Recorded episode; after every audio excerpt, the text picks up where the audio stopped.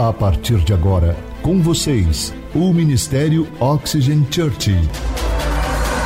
Prepare o seu coração como uma boa terra para receber uma palavra do céu, inspirada e ungida pelo Espírito Santo.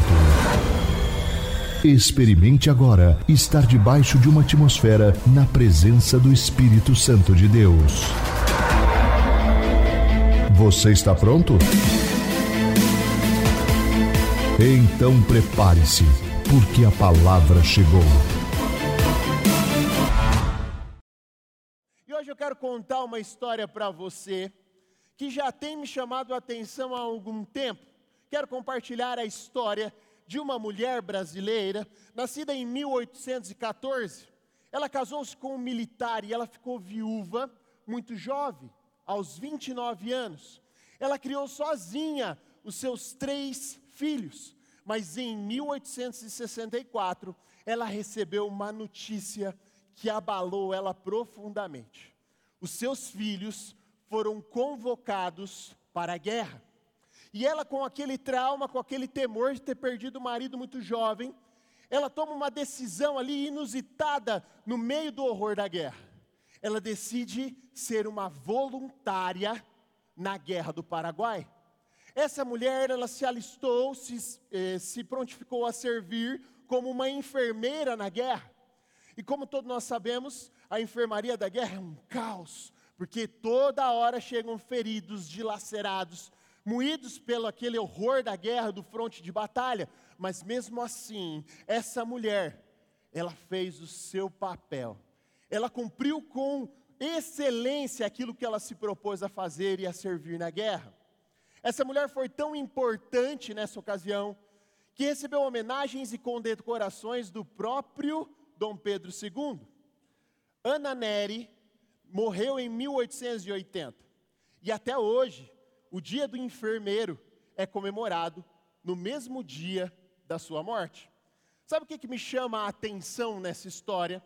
É o fato dela ter se voluntariado para a guerra esse cenário tão caótico que é uma guerra e ela se prontificou a estar lá para servir.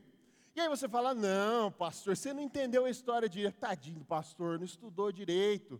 Ela só foi para a guerra porque ela foi lá por conta dos filhos.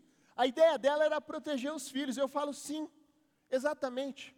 Sempre quando você fizer algo de forma voluntária, você vai ter que ter uma causa. Você precisa de uma boa razão para fazer aquilo que você se predispôs a fazer. O porquê nós fazemos é algo tão importante, que é o que nos move a fazer aquilo que nós estamos dispostos. Sabe, mesmo sendo para proteger os filhos, essa mulher fez um trabalho exímio.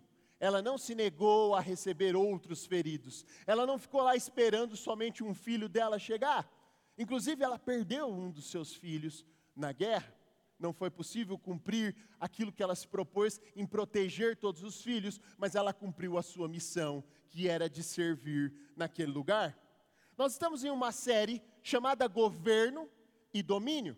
E quando nós nos dedicamos a uma causa, nós encontramos o sentido, a razão e o propósito, e nós revelamos aquilo que está nos governando. E a história da Ana me fez lembrar da história, da nossa história, da história da nossa casa Oxygen. Isso mesmo, aqui da igreja. E de uma frase que um dia transformou para sempre a minha maneira de ver as pessoas e ver o Evangelho de Jesus. A frase é a seguinte: a igreja, ela não é um reduto para santos, mas um hospital para os pecadores. O pastor Claudinei já disse essa frase aqui reformulado a maneira dele, ele disse assim: ó, a igreja não é um, um lugar onde você desfila a sua espiritualidade, mas é um lugar para os pecadores se redimirem. Essa é a visão da nossa casa, por isso nós proibimos a entrada dos perfeitos, porque nós acreditamos que aqui é um lugar de cura, de restauração. Por isso o título da mensagem de hoje é Por que fazemos o que nós fazemos? Se você está nos acompanhando online ou se você está aqui presencialmente, estiver anotando, anote os pontos dessa mensagem, porque eu tenho certeza que Deus irá falar com você de forma profunda. E eu quero orar com você. Espírito Santo, Eu quero pedir que o Senhor direcione, Senhor, cada palavra que não seja nada de mim, mas que seja o Senhor pregando através de mim, e que o Senhor encontre em cada coração, Senhor, uma palavra assertiva, que seja como uma flecha direcionada para cada pessoa aqui nesse auditório e todos aqueles que nos assistem online. Amém? Eu quero expor alguns pontos para você que eu acredito que vai esclarecer muitas coisas na sua mente sobre o que é servir a Deus. Às vezes você chegou há pouco tempo na nossa casa e você fica impressionado com a forma como os, os voluntários recebem, desde o estacionamento até aqui na Ox Café, na entrada, o pessoal da recepção. Aí você é acomodado aqui, você fala: Meu Deus, que igreja é essa? Essas pessoas estão aqui nos recepcionando com tanta alegria, com tanto entusiasmo. Muita gente chega na igreja, recebe tanto amor, tanto acolhimento da nossa equipe, que eles se sentem em dívida. Mas fique tranquilo, você não nos deve nada, absolutamente nada. E se um dia você sentir o desejo de servir conosco, será uma honra para nós. Mas saiba que não é o pagamento de nada do que nós fazemos por você aqui a cada final de semana, e muito menos do que aquilo que Jesus já fez por você. Não há como retribuir aquilo que Jesus já fez por você. Eu quero te dar um exemplo. Quem aqui tem filho? Filho, filha, tem filhos aí? Beleza, galera aí está povoando a terra, tem bastante filho. E você consegue me dizer exatamente, você que é pai, você que é mãe, exatamente quanto você já gastou com os seus filhos, desde o nascimento, na ponta do lápis. Tem alguém aí que tem essa planilha? Contabilizou? Não. Nenhum pai contabilizou, não sabe o prejuízo. Tem gente que fala assim: ai, meu filho me deu tanto prejuízo. Cara, filho não dá prejuízo. Filho é investimento. Mas alguém contabilizou? Creio que ninguém contabilizou. Você sabe por que nós, pais, nós não contabilizamos aquilo que nós investimos na vida dos nossos filhos? Porque quando você está envolvido em um relacionamento de amor, você não faz conta. Você não se dá conta do quanto você já investiu, de quanto tempo você esteve com eles, porque para você não é perder dinheiro, não é perder tempo, mas é amá-los profundamente. Um relacionamento de amor não faz conta, simplesmente não importa o que você já colocou na vida deles. O que mais nós queremos é dar a eles todo o amor que pudermos, toda a atenção, todos os recursos possíveis, para que eles possam ter o maior conforto, a maior satisfação possível em suas vidas. Por isso nós não medimos os recursos. Sabe por que, que Jesus, agora vamos falar do nosso Pai, sabe por que, que Jesus não contabiliza aquilo que Ele faz por você? Simplesmente porque Ele te ama profundamente. Ele não faz conta, porque Ele te ama. João capítulo 3, no versículo 16, diz assim: Porque Deus amou, tanto amou o mundo, que deu o seu Filho unigênito, para que todo o que nele crer não pereça, mas tenha a vida eterna. Vejam, ele está totalmente envolvido nesse relacionamento, ele deu tudo o que ele tinha por mim e por você, ele deu o seu próprio filho. Sabe por que, que um filho, quando ele é filho, ele antes de sair de casa, da casa dos pais, quando ele faz ali, ele atinge a maioridade, ou ele já cria a sua própria independência financeira, e ele vai sair de casa, você sabe por que, que ele não pede a conta para os pais? Fala, pai, eu queria morar em outro lugar, mas eu queria que o senhor fechasse a conta aí, porque eu sei que eu dei uma despesa. Nenhum deles faz isso. Eles simplesmente agradecem, quando agradecem, né, filhos? E vão. Eles agradecem e vão, por quê? Porque para eles está muito nítido o relacionamento que eles têm com os pais. Quando você entende que você é um filho, quando você entende a sua identidade, você não faz conta, você não pede a conta para os seus pais para sair de casa. Porque nós entendemos quem somos, nós entendemos a nossa identidade. Nós sabemos que filho não sai devendo nada para os pais, escravo é aquele que precisa pagar pela liberdade. Filho não precisa pagar nada, é só agradecer e ir embora. Por isso que a palavra de Deus nos orienta para que nós possamos honrar os nossos pais. Honrar pai e mãe é um mandamento. Então, se você quer agradecer de alguma forma, honre os seus pais sempre que você tiver uma oportunidade. E olha que tem gente aí que tem uma conta grande, hein? Mas essa é uma mensagem para uma outra oportunidade. Hoje nós vamos focar no tema dessa mensagem. E o primeiro ponto que eu quero compartilhar com você dessa mensagem é: por que servimos? Repita comigo, por que nós servimos? Não somos salvos porque nós servimos, mas nós somos salvos para servir as pessoas. Se você se sente no prejuízo de ter aceitado Jesus há muito tempo e por ter servido a Ele por tantos anos, talvez você está há anos já na nossa cultura aí, talvez você está há muitos anos já dentro de uma igreja, em contato com a religião, e você fala assim: ah, eu me sinto assim, sabe, tão cansado de estar tanto tempo servindo, e aí você vê alguém se converter, ser salvo, evoluir espiritualmente, chegar até a estar servindo na nossa casa e falar assim: ah, esse cara aí está servindo? Essa pessoa aí está servindo lá na igreja?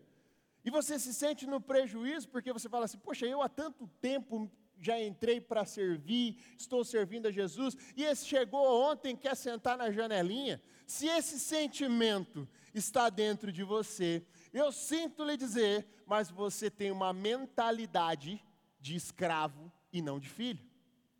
A sua mentalidade, ela te coloca em uma posição de governo ou uma posição de escravidão. Nós vemos isso acontecer nitidamente na parábola do filho pródigo. Eu quero ler com você Lucas 15, do 29 ao 30. Diz assim, ó: Nessa cena, o pai está conversando com o filho mais velho, não aquele que sumiu de casa e voltou, mas aquele que ficou em casa. Diz assim, ó, 29. Mas ele respondeu ao seu pai: Olha, todos esses anos eu tenho trabalhado como um como um escravo ao teu serviço e nunca desobedeci às tuas ordens. Mas tu nunca me deste nem um cabrito para eu festejar com os meus amigos. Mas quando volta para casa, esse seu filho, que esbanjou teus bens com as prostitutas, matas o novilho gordo para ele. Na fala deste filho, nós vemos que ele se enxergava como um escravo. O pai falou para ele que ele era escravo. O pai escravizava ele, mas ele se sentia, em sua mente, ele se sentia como um escravo. A palavra de Deus vai dizer assim: assim como o homem imagina em sua mente, assim ele é. E esse filho estava aprisionado na sua mentalidade. Ele pensava que ele era um escravo, ele se sentia como um escravo e por isso ele não se sentia amado. Para servir no reino de Deus, é necessário fazer parte da família real. Você já sabe que você é um filho de Deus? Quem aqui é filho de Deus? Ah, que bom, tem alguns aí. Quem está na dúvida aí, levanta a mão, porque você é filho de Deus. Você é filho, você já é filho, você já é filha. Só falta você parar de se comportar como escravo. Só falta você parar de reclamar daquilo que você já tem. Só falta você parar de se queixar com o pai e começar a se alegrar e celebrar com aquilo que ele está fazendo. Um filho serve ao pai por amor, os servos servem ao Senhor somente por obrigação. Para exercer o governo e o domínio que Deus nos propõe, é necessário pensar e agir como um filho. Existem por aí alguns grupos extremistas, terroristas, gospel. Ah, isso é perigoso, hein? Extremista, terrorista e ainda fala que é gospel. Eu vou te explicar. Em algumas culturas, não na nossa, é, existem pessoas que machucam pessoas dentro da igreja. A nossa igreja é uma igreja para as pessoas que foram feridas com a religião, que tiveram uma decepção em outros lugares onde as pessoas conduziram de uma forma errada e elas acabaram se ferindo. A nossa igreja é para vocês, para os feridos. Então, em alguns ambientes existe um terrorismo em torno do servir. E certa vez eu lembro que eu fui convidado a estar em uma reunião e a gente chegou nessa reunião, tal, um amigo meu me chamou. Falei, nossa, que legal, né, tal. Aí falou, ó, vem servir com a gente. Eu falei, vamos, que legal, eu também quero ajudar, quero ajudar. Chegamos lá e tal, e aí tinha um terrorista lá. Era desses grupos aí. E aí ele fez um discurso todo empolgado sobre servir. E aí no final ele olhou bem sério para a gente e falou assim: ó, porque quem não vive para servir, não serve para viver. Aí eu falei para meu amigo, eu falei, mano, eu acho que eu vou ter que ir embora, cara. Falei, por quê? Eu falei, não, o cara falou que se a gente não servir, ele vai matar a gente, velho. Foi isso que eu entendi, porque quem não vive para fazer o que ele está falando, não serve para viver. Olha só que loucura que isso causa na mente das pessoas. Mas o pai, o pai da parábola do filho pródigo, a saber, Jesus, ele não quer exterminar os filhos que não aprenderam ainda a servir. Ao invés de exterminar eles, ele quer ensiná-los. E é isso que ele faz. Em Lucas capítulo 15, do 31 ao 32, o pai ensina o filho que se sentia como um escravo a visão do reino.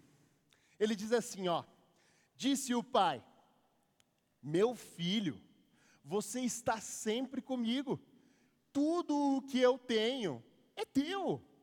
Mas nós tínhamos que comemorar e alegrar-nos, porque esse seu irmão estava morto e voltou à vida.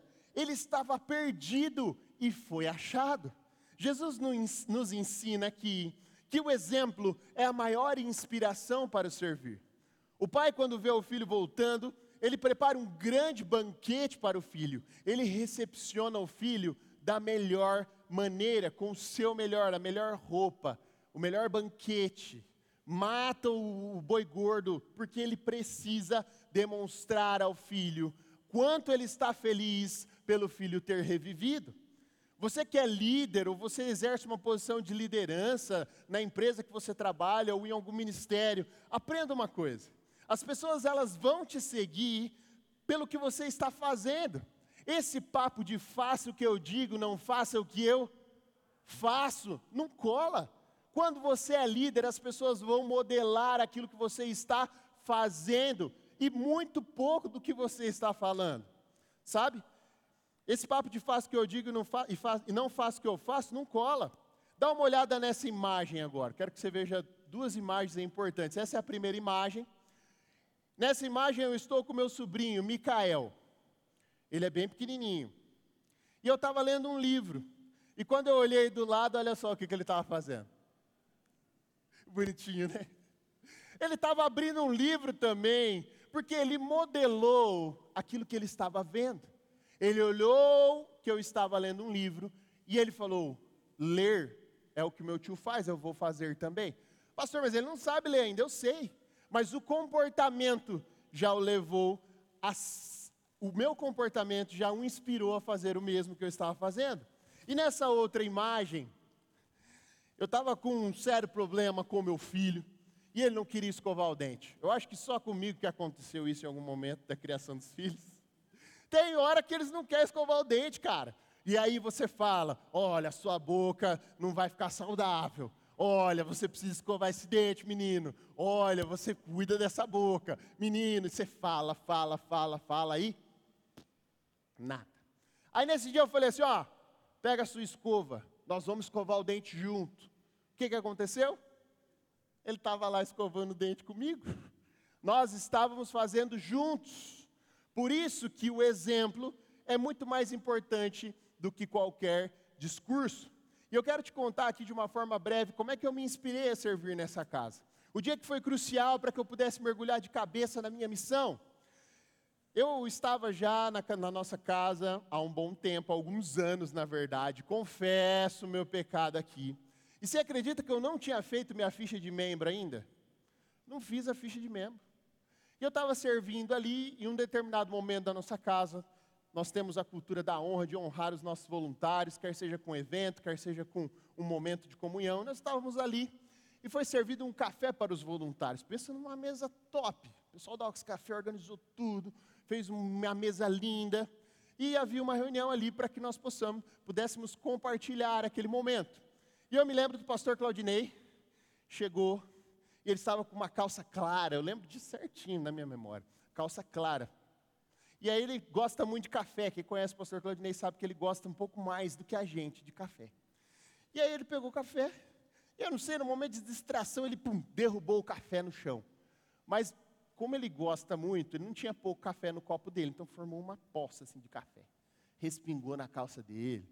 E aí eu falei, e agora, hein? Na hora ele já pegou um pano e começou a limpar aquele café. E o pessoal que estava servindo falou, pastor, deixa. Ele falou, não, derrubei o café, pode deixar que eu limpo. E ele limpou, levou o pano lá para o fundo tal. Aí eu não sei se ele trocou a calça ou não, que aí a minha memória já não alcança, se eu sei se ele trocou ou não. Mas o que, que me inspirou naquele momento? Naquele momento, eu falei assim: olha, eu preciso entender que tipo de liderança eu estou seguindo. Quem são os meus líderes e que, como eles se comportam, se o modelo de liderança deles é o modelo de Jesus. Naquele dia, através do exemplo, ele me inspirou a servir. Eu falei: se o meu líder, ele derruba café e ele tem a consciência de que ele mesmo precisa limpar o, o, o café que ele derrubou, é esse tipo de líder que eu quero seguir. É aí que eu quero estar, é nesse contexto que eu quero seguir, porque é o modelo de liderança de Jesus que nos inspira fazendo aquilo que nós devemos fazer. Vocês entenderam? O ensino, ele instrui, mas o exemplo, esse sim, é o que te arrasta. Mateus capítulo 4, no versículo 19, diz assim, ó: E disse Jesus: Sigam-me e eu os farei pescadores de homens. Jesus estava na praia e ele chama Pedro para segui-lo nesse exato momento. Ele falou: Sigam-me e eu vou fazer de vocês pescadores de homens. Jesus convida os discípulos para ir com ele e sobre a mentoria dele. Eu quero que você me responda. Quem vai fazer deles pescadores de homens? Segundo o texto, quem vai fazer deles pescadores de homens? Jesus vai fazer deles pescadores de homens.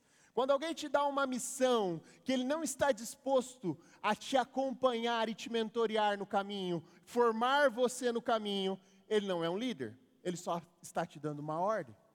Para reconhecer um líder, você precisa entender que ele tem que estar disposto a te mentorear no caminho, e é isso que Jesus fez com os discípulos. Eles não faziam ideia do que era pescar homens, eles só sabiam pescar peixe mesmo. Eles eram pescadores de peixe, e naquele momento, Jesus os convida a pescar homens. Jesus não estava oferecendo para eles uma aventura, ele estava dando a eles a oportunidade de serem formados na escola de Jesus. Servir é um convite para você ser formado aos pés de Jesus.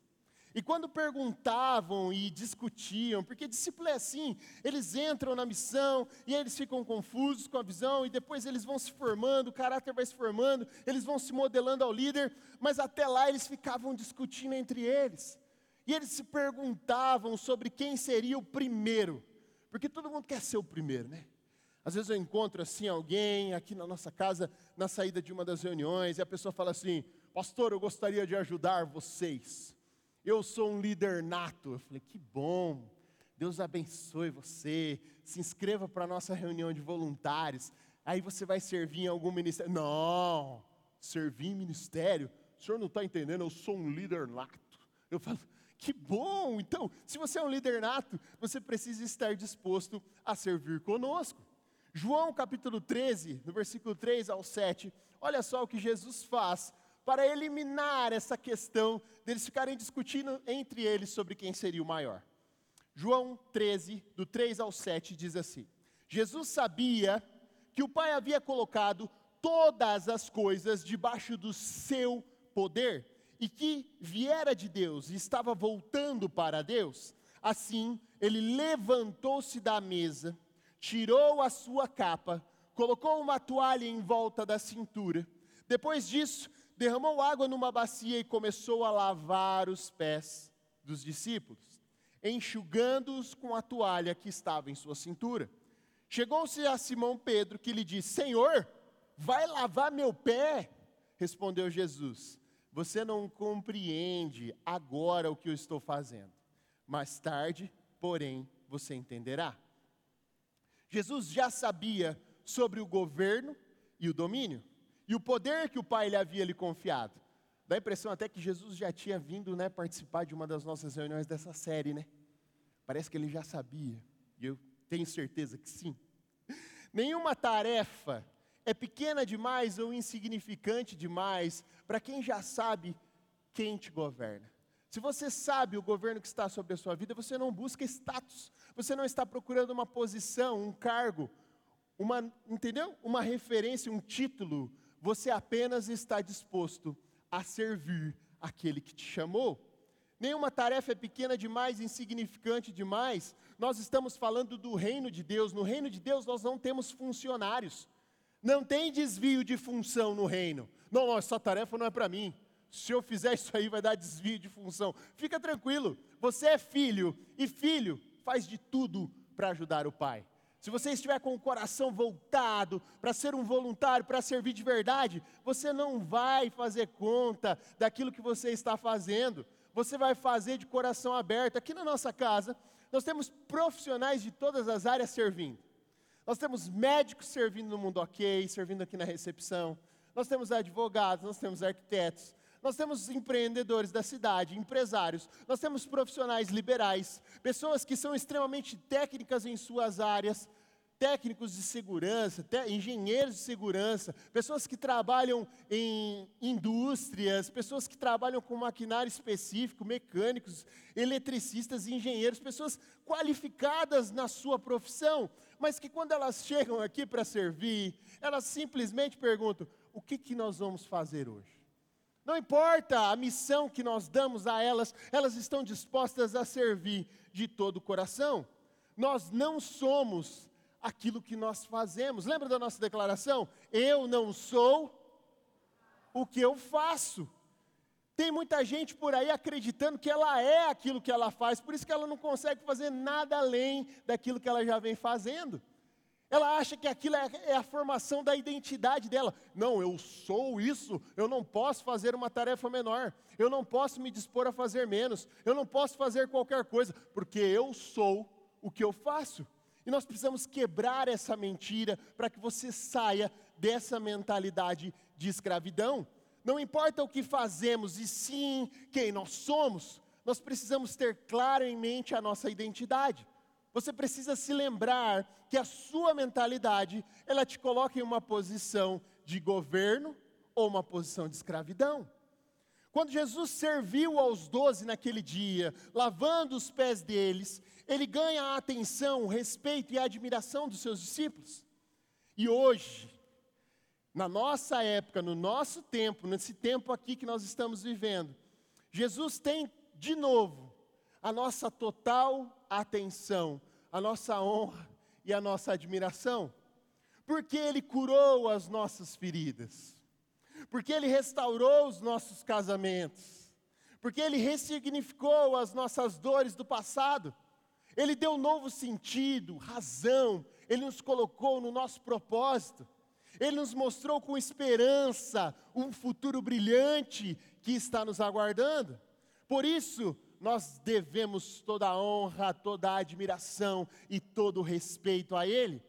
Então por que que nós servimos? Porque Ele nos serviu primeiro. Por que, que nós amamos? Porque Ele nos amou primeiro. Por que, que nós perdoamos? Porque nós somos generosos. Porque nós vivemos uma vida com uma conduta contrária às ideologias deste mundo, fazendo sempre aquilo que Jesus nos ordena, porque Ele se entregou primeiro. Tem alguém aqui pregando comigo? Pode aplaudir, porque o que ele fez é extraordinário. Não tem como, quando você encontra Jesus, você se apaixona por Ele, você se torna fascinado por aquilo que Ele é, sabe, aquilo que Ele fez por você, em você, e agora o que Ele quer fazer através de você, isso é fascinante. Isso nos leva ao segundo ponto dessa mensagem: para que nós servimos.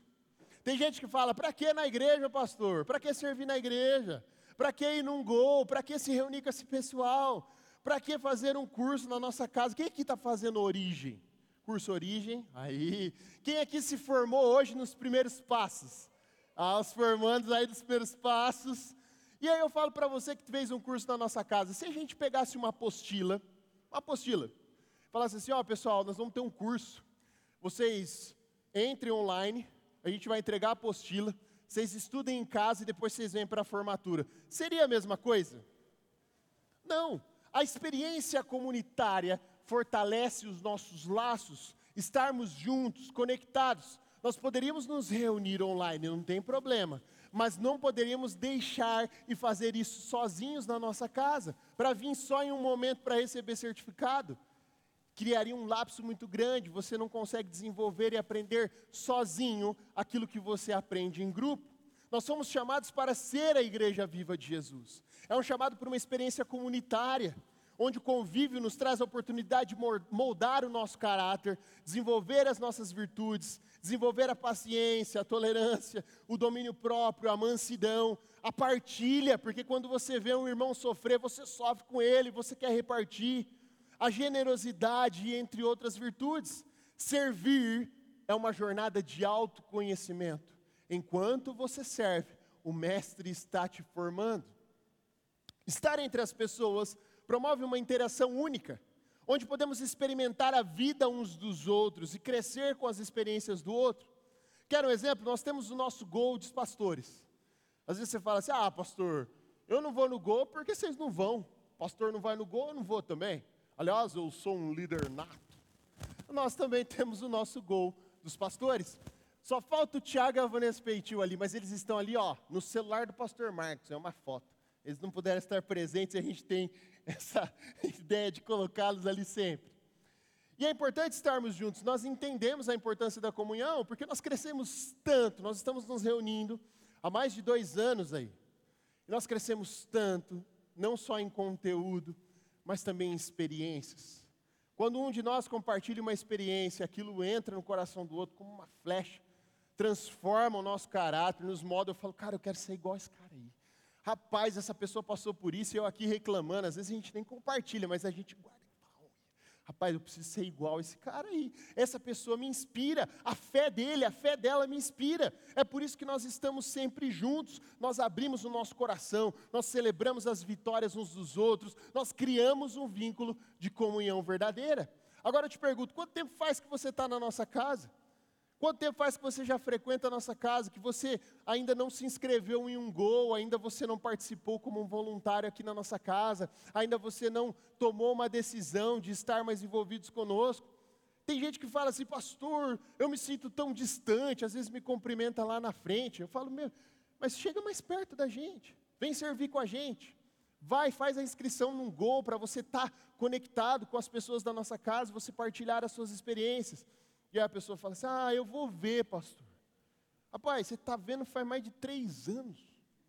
Quando que você vai fazer essa inscrição? Quando que você vai vir servir com a gente? Quando que você vai se envolver de verdade na nossa comunidade? Porque é uma ilusão acreditar que quando você se despede de mim, quando eu abençoo a sua semana, isso vai fazer de você um membro. Não dá, meu irmão, não dá. Você precisa se envolver, você precisa estar conosco.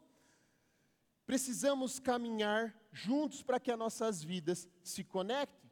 Aliás, esse é um lema da nossa casa: não caminhe sozinho. Se você se sente sozinho, você está fora da visão, você precisa se conectar conosco. Não, mas ninguém quer ser meu amigo. Vou falar um negócio sobre amizade. Você precisa estimular. Se você parar aqui na Castro Alves, aqui, ó, e ficar como um poste ali de segunda a sexta esperando fazer um amigo, não vai aparecer ninguém, cara. Não vai dar.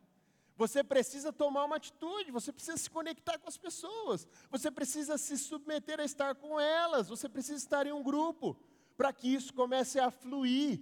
É do dia para a noite, pastor? Vou no gol na quarta e na outra já estou cheio de amigos? Não, mas você precisa ir com frequência, para que se estreite, comece a acontecer com você.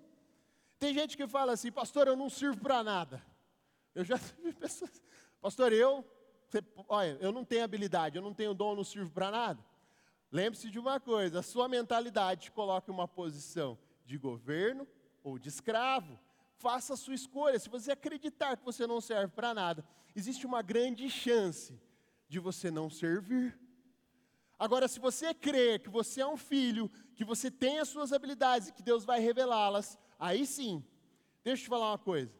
Quando você se permite viver uma experiência comunitária, como aqui na nossa casa, você percebe que você serve sim para muita coisa. coisas que você nunca se imaginou fazer. Hoje você está vendo eu fazer uma coisa que eu nunca me imaginei fazer. Você acredita nisso? Medo de falar em público, timidez, tremedeira, dor de barriga, vontade de sair correndo, não queria falar nada para ninguém, tinha medo de me expor. Mas Deus desenvolveu essas habilidades em mim.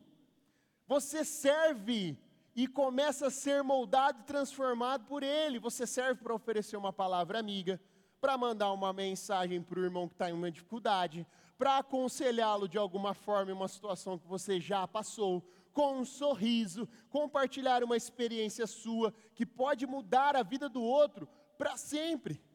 Você é um testemunho vivo daquilo que Deus pode fazer na vida de alguém.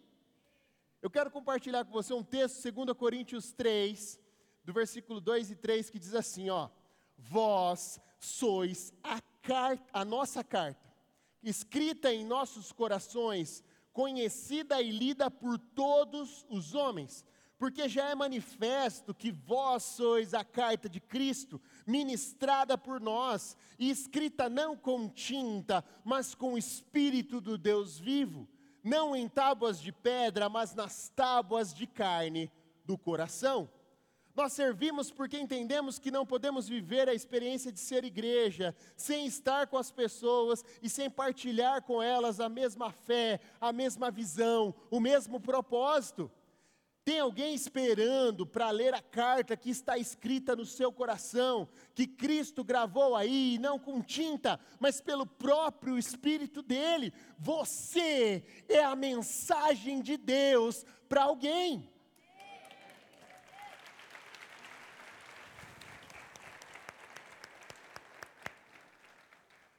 Aí você diz assim, pastor, mas os discípulos, porque tem gente que já se considera um discípulo.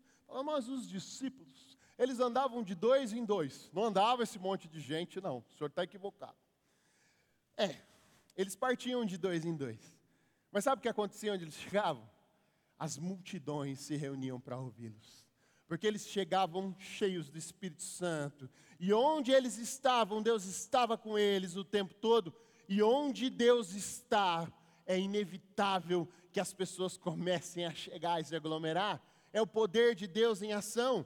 Mateus capítulo 28, 18 diz assim: ó. Então Jesus aproximou-se deles e disse: Foi-me dada toda a autoridade nos céus e na terra. Portanto, vão e façam discípulos de todas as nações, batizando-os em nome do Pai, do Filho e do Espírito Santo, ensinando-os a obedecer a tudo que eu lhes ordenei, e eu estarei sempre com vocês até o fim dos tempos. Está vendo? Olha só o que Deus está nos prometendo. Ele vai estar sempre conosco, e onde Ele está, não tem como as pessoas começam a vir. Sabe, aqui na nossa casa nós temos mais e mais pessoas a cada final de semana. Você já deve ter percebido isso. Às vezes você se atrasa 10 minutinhos, você fala, hum, perdi lugar, não tem cadeira preciso ir lá para cima na galeria, não tem mais onde chegar, o estacionamento está lotado. E nós não somos conhecidos por números, nós não queremos que sejamos conhecidos por números, por isso nós não divulgamos quantos membros nós temos e tal. Olha, esse dia tantas pessoas chegaram. Não, nós queremos ser conhecidos por aquilo que Jesus está fazendo. E eu tenho certeza que você está aqui hoje porque você ficou sabendo do que Jesus está fazendo aqui. Por isso que você veio, e é por isso que nós seremos conhecidos em todo o mundo. Você diz assim, talvez, pastor, eu não sirvo porque eu ainda não estou preparado. Eu sinto. Tem gente que tem umas sensações. Eu sinto que ainda não é o meu momento. Eu falo assim, cara, você acredita mesmo que um pescador indouto, o cara estava pescando, ele não estava bem, ele tentou pescar a noite inteira e não pegou nada. E aí vem um cara e fala assim: Ó, oh, sigam-me, porque eu vou fazer de vocês pescadores de homens. Que tipo de preparo esses pescadores tiveram para poder seguir Jesus? Nenhum. Jesus estava propondo um preparo enquanto eles o seguiam. Enquanto você serve, você vai ser preparado. Nós estamos em um processo, em uma jornada. Sabe, a beleza de tudo isso que nós vemos aqui na nossa casa é que enquanto eu estou sendo consolo para alguém, Ele está me consolando. Enquanto eu estou amando, derramando amor e generosidade sobre alguém, Ele está sendo amoroso e generoso comigo. Em cada pedaço do meu corpo eu sinto a presença de Deus e o Espírito dele se movendo, restaurando, curando, me edificando, me transformando, me formando aos pés dele. Eu sinto que ele se move através de mim. Enquanto muitos aqui veem apenas um lugar lotado, uma igreja legal, eu olho e eu consigo ver a enfermaria da guerra. Eu consigo ver Jesus trazendo os feridos para cá. E nós aqui servindo a Ele e podendo partilhar desse momento de cura. Nós estamos aqui só como enfermeiros, Ele é que está curando, transformando, restaurando a vida das pessoas. Eu quero ler com você Jeremias 30, 17. Por isso que nós fazemos o que nós fazemos aqui. Farei cicatrizar o seu ferimento e curarei as suas feridas, declara o Senhor. Porque a você, Sião, chamam de rejeitada, aquela por quem ninguém se importa. Quem aqui já se sentiu assim rejeitado, excluído, que ninguém se importava com você, e de repente você encontra um lugar onde você recebe uma palavra que te conforta, que te confronta, que te restaura, que te cura, que te transforma, e você tem uma semana incrível. É isso que Deus está fazendo. Por isso que Ele tem levantado um exército para resgatar as pessoas. Essas pessoas que você está vendo aqui, ó, com a camiseta aqui para servir como essa camiseta, é o exército que Deus levantou. Eles são amantes radicais de pessoas, pessoas que entenderam a sua missão.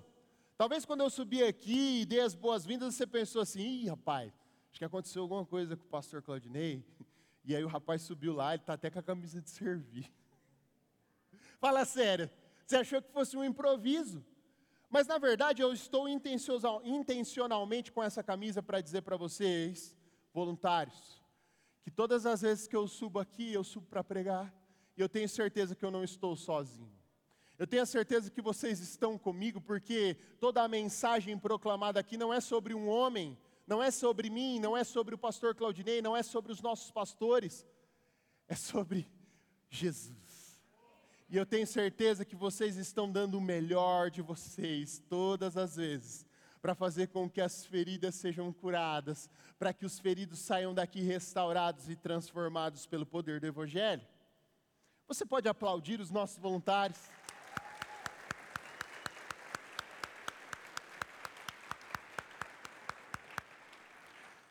E isso me leva para o terceiro ponto dessa mensagem: a quem nós servimos. Isso é o mais importante. Talvez você pense assim: entendi, pastor, servir na igreja é o ápice do voluntariado, né? Quem está servindo aí já é discípulo formado, não é? Não. Aqui é só uma escola preparatória. Aqui é um momento, um ambiente em que foi preparado para que você viesse e servisse as pessoas. Por isso que você que está sentado aí, você pode servir também. Porque nesse ambiente aqui, todos vocês vieram para ouvir falar de Jesus. É fácil pregar para você. Você está aí, você não me contesta, você não me confronta, você não se levanta e vai embora. Vocês vieram para receber de coração aberto uma mensagem de Jesus. Sabe onde que é o fronte de batalha mesmo? Sabe onde é que está acontecendo a verdadeira guerra? É lá fora. É lá no seu trabalho é lá durante a sua semana, é lá quando você encontra o chefe e não o líder. É lá quando você encontra o supervisor, é lá quando você encontra o cliente, aquele cliente difícil de negociar, aquele cliente difícil de pagar. É lá que você se, se depara com a verdadeira guerra, com os verdadeiros feridos pessoas que só pensam nelas mesmas, pessoas que são arrogantes, que são cheias de si, pessoas que estão feridas e só machucam quem está perto.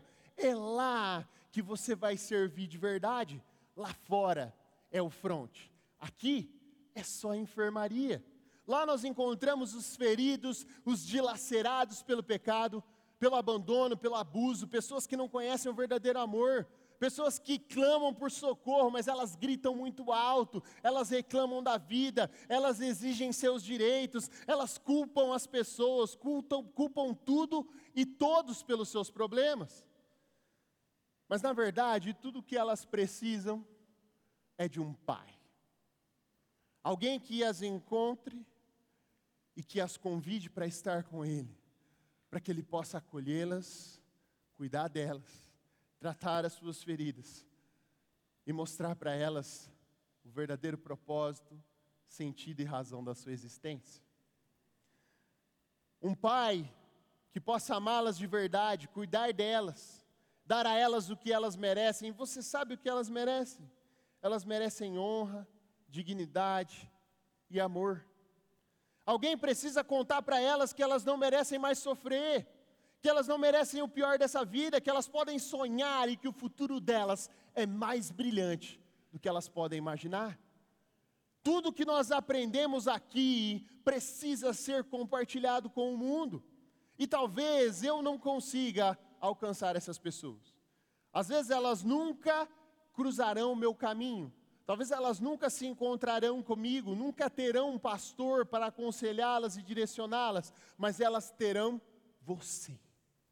Você trabalha com elas, você está ao lado delas todos os dias, você estuda com elas na mesma faculdade, você está com elas na escola, você está se encontrando com essas pessoas. Eu não estou. Por isso, você foi chamado para servir no fronte. Você vai dar essa mensagem de esperança para elas. Você vai refletir o amor de Deus através da sua vida. Deus te escolheu para fazer parte desse exército de pessoas que estão dispostas a servir aonde quer que elas estejam. Pessoas que são extremamente apaixonadas por Jesus e pelas pessoas. Servir Jesus é algo simples, não é? Eu digo que é simples, mas não é fácil. E há uma diferença entre aquilo que é simples e aquilo que é fácil.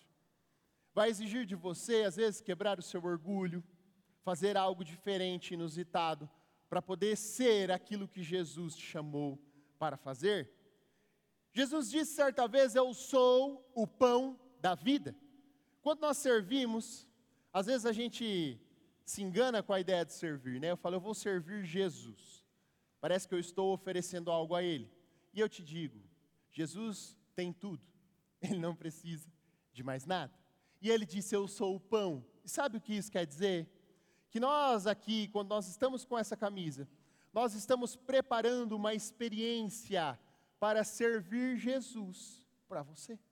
Nós estamos apenas preparando a mesa com todos os detalhes com toda a excelência. Às vezes você não entende, você fala assim: para que tudo isso na igreja?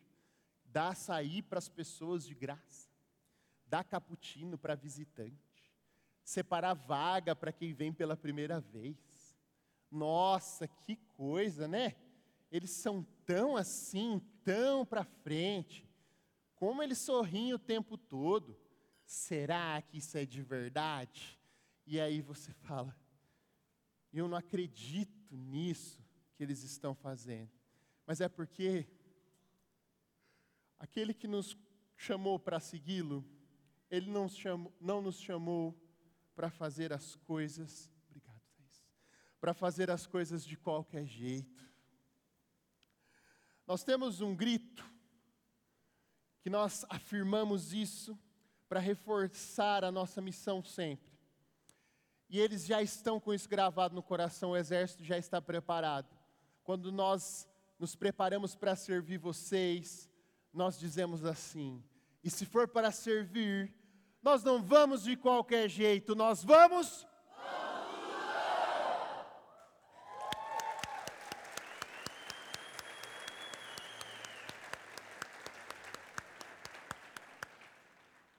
Se você veio à nossa casa pela primeira vez, se você está aqui e você vê tudo isso e você fica, nossa, constrangido, não fique. Lembra, a gente não te deve nada, a gente só quer fazer o melhor por aquele que nos amou primeiro. Porque ele não nos tratou de qualquer jeito, ele nos tratou com todo o amor, com toda a excelência.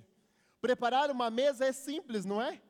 Aí você fala: não, pastor, mas eu não tenho assim todo esse aparato. Cara, você não precisa de nada. Esse prato aqui, ó, se você for jantar na minha casa, é meu. É um prato simples. São taças simples. São simples, mas é o meu melhor.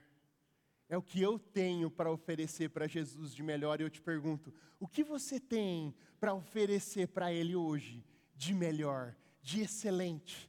É isso que Deus está buscando. Sabe, de forma prática, hoje você chegou aqui, o que, que tinha na sua cadeira?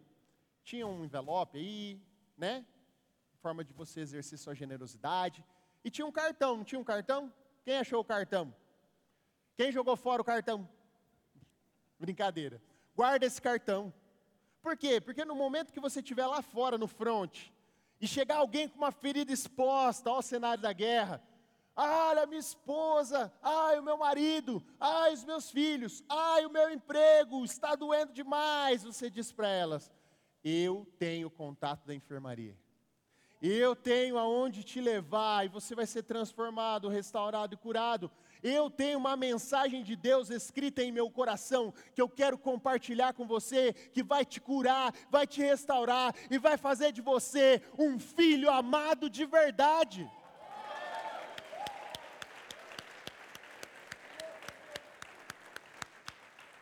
Essa é a nossa parte. Uma parte que não é fácil, mas é simples. A parte de Jesus, e essa sim é a mais complexa aos nossos olhos. Mas ele faz isso com maestria.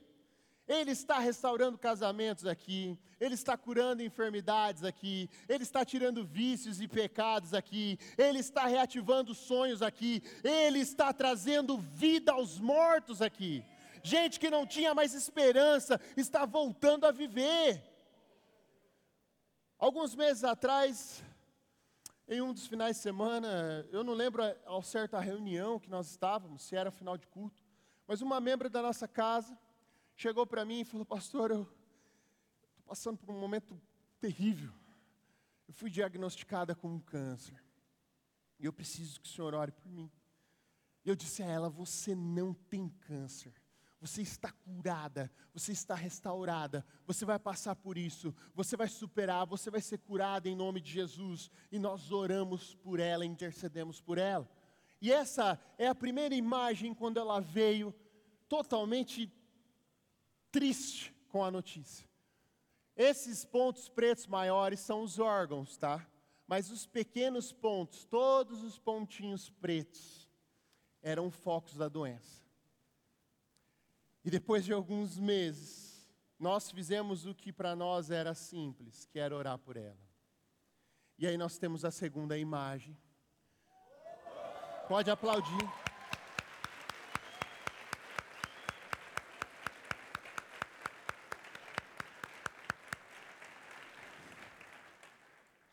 Créditos para mim? Não. Créditos para os outros pastores e para os intercessores? Não créditos para o nome Oxygen Church? Jamais, porque a glória é de Deus, Ele é quem faz, nós estamos apenas servindo, fazendo o nosso melhor, orando, intercedendo, aconselhando, incentivando. Nós nunca vamos te colocar para baixo, nós vamos estar com você e te incentivar a viver o melhor dessa terra. Essa é a nossa parte, e Jesus, Ele sim, faz a parte dele com maestria. Ele é o nosso mestre. Ele faz mesmo quando eu não enxergo. Ele faz mesmo quando eu não vejo. E é isso que ele fez comigo um dia. Um dia ele me chamou para estar aqui, para servi-lo da melhor maneira. Ele me mostrou que eu tinha um pai. Eu não sei se você conhece a minha história, mas eu perdi meu pai muito jovem, eu tinha sete anos. E aí, dali para frente, eu não tinha mais referência paterna nenhuma. Então eu olhava um tio, um avô, um profissional que me inspirasse, e eu fui criando ali aquele transformer de pai. Sabe qual que é o problema quando você se inspira nessas pessoas, às vezes? Todas elas são falhas. Lembra? Nós proibimos a entrada dos perfeitos porque nós sabemos que ninguém é perfeito. E eles falham também. E as suas falhas me diziam assim: ninguém é perfeito eu não tenho referência. Ninguém pode ser o meu pai porque eles vão falhar comigo. Mas um dia, eu aceitei um cartão, um convite, um momento como você aceitou. E ele me fez entender as palavras de Isaías 44, 2, que diz assim: Eu sou o Senhor, sou o seu Criador e tenho ajudado desde o dia em que você nasceu. Israel, meu servo, não fique com medo, pois eu o amo e eu o escolhi para ser meu. Naquele dia eu entendi que tudo o que me faltava era Jesus. Tudo o que era um vazio existencial na minha vida foi preenchido pela presença e pelo amor dele. Isso aconteceu porque eu aceitei esse convite. E eu quero reformular aquela frase do terrorista. Quem lembra do terrorista? O que, que ele falava? Quem não vive para servir, não serve para viver. Rapaz, terror total. Eu te digo hoje: quem não vive para servir, ainda não descobriu o prazer de viver.